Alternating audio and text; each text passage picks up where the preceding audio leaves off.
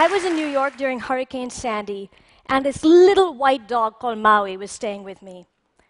Half the city was dark because of a power cut, and I was living on the dark side. Now, Maui was terrified of the dark, so I had to carry him up the stairs, actually down the stairs first, for his walk, and then bring him back up. I was also hauling gallons of bottles of water up to the seventh floor every day.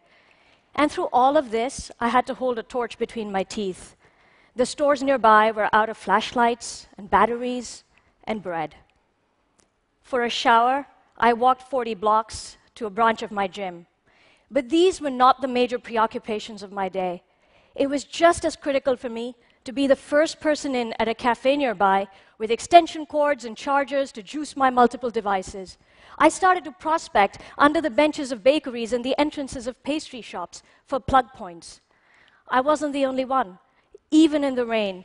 People stood between Madison and Fifth Avenue under their umbrellas, charging their cell phones from outlets on the street. Nature had just reminded us that it was stronger than all our technology, and yet here we were, obsessed about being wired. I think there's nothing like a crisis to tell you what's really important and what's not. And Sandy made me realize that our devices and their connectivity matter to us right up there with food and shelter. The self, as we once knew it, no longer exists. And I think that an abstract digital universe has become a part of our identity. And I want to talk to you about what I think that means. I'm a novelist, and I'm interested in the self because the self and fiction have a lot in common. They're both stories, interpretations. You and I can experience things without a story. We might run up the stairs too quickly, and we might get breathless. But the larger sense that we have of our lives, the slightly more abstract one, is indirect. Our story of our life is based on direct experience, but it's embellished. A novel needs scene after scene to build, and the story of our life needs an arc as well. It needs months and years. Discrete moments from our lives are its chapters. But the story is not about these chapters, it's the whole book. It's not only about the heartbreak and the happiness, the victories and the disappointments, but it's because how, because of these, and sometimes more importantly, in spite of these, we find our place in the world and we change it and we change ourselves. Our story, therefore, needs two dimensions of time a long arc of time that is our lifespan, and the time frame of direct experience that is the moment. Now, the self that experiences directly can only exist in the moment, but the one that narrates needs several moments, a whole sequence of them. And that's why our full sense of self needs both immersive experience and the flow of time. Now, the flow of time is embedded in everything in the erosion of a grain of sand, in the budding of a little bud into a rose. Without it, we would have no music. Our own emotions and state of mind often encode time. Regret or nostalgia about the past, hope or dread about the future. I think that technology has altered that flow of time. The overall time that we have for our narrative, our lifespan, has been increasing, but the smallest measure, the moment, has shrunk. It has shrunk because our instruments enable us, in part, to measure smaller and smaller units of time. And this, in turn, has given us a more granular understanding of the material world. And this granular understanding has generated reams of data that our brains can no longer comprehend and for which we need more and more complicated computers.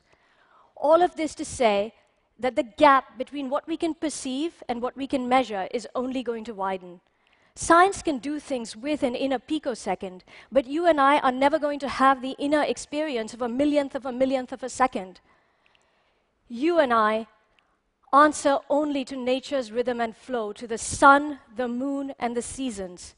And this is why we need that long arc of time with the past, the present, and the future to see things for what they are, to separate signal from noise and the self from sensations. We need time's arrow to understand cause and effect, not just in the material world, but in our own intentions and our motivations. What happens when that arrow goes awry, what happens when time warps? So many of us today have the sensation that time's arrow is pointing everywhere and nowhere at once. This is because time doesn't flow in the digital world in the same way that it does in the natural one. We all know that the internet has shrunk space as well as time. Far away over there is now here. News from India is a stream on my smartphone app, whether I'm in New York or New Delhi. And that's not all.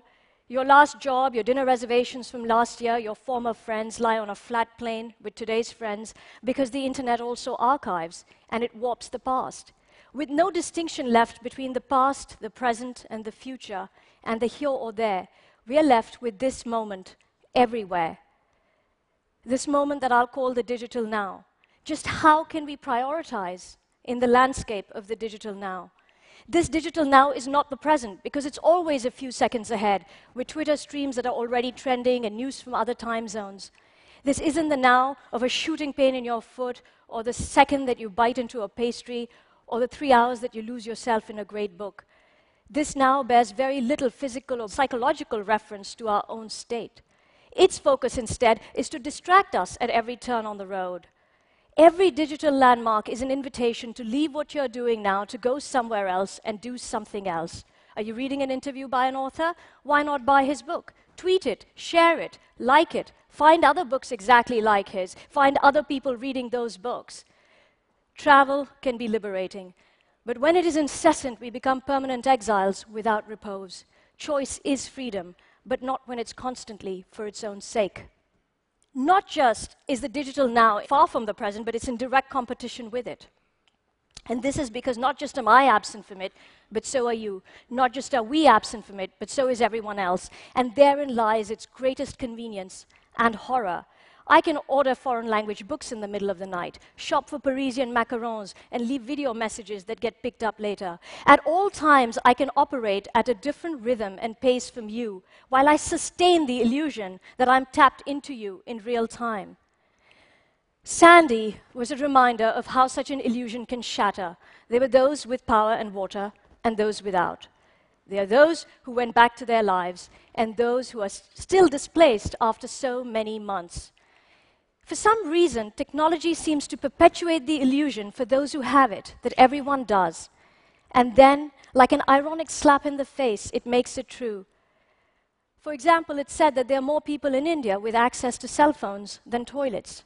Now, if this rift, which is already so great in many parts of the world, between the lack of infrastructure and the spread of technology, isn't somehow bridged, there will be ruptures between the digital and the real. For us, as individuals who live in the digital now and spend most of our waking moments in it, the challenge is to live in two streams of time that are parallel and almost simultaneous. How does one live inside distraction?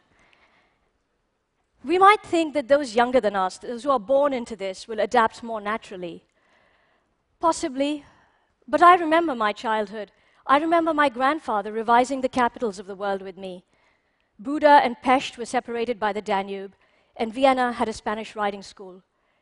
If I were a child today, I could easily learn this information with apps and hyperlinks, but it really wouldn't be the same, because much later I went to Vienna and I went to the Spanish riding school, and I could feel my grandfather right beside me. Night after night, he took me up on the terrace um, on his shoulders and pointed out Jupiter and Saturn and the Great Bear to me. And even here, when I look at the Great Bear, I get back that feeling of being a child, hanging onto his head and trying to balance myself on his shoulder. And I can get back that feeling of being a child again. What I had with my grandfather was wrapped so often in information and knowledge and fact, but it was about so much more than information or knowledge or fact.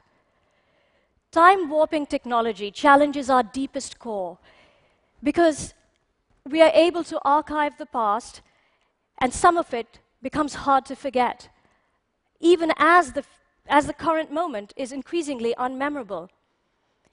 We want to clutch, and we're left instead clutching at a series of static moments. They're like soap bubbles that disappear when we touch them. By archiving everything, we think that we can store it, but time is not data. It cannot be stored. You and I know exactly what it means like to be truly present in a moment. It might have happened while we're playing an instrument, or looking into the eyes of someone we've known for a very long time. At such moments, ourselves are complete. The self that lives in the long narrative arc and the self that experiences the moment become one.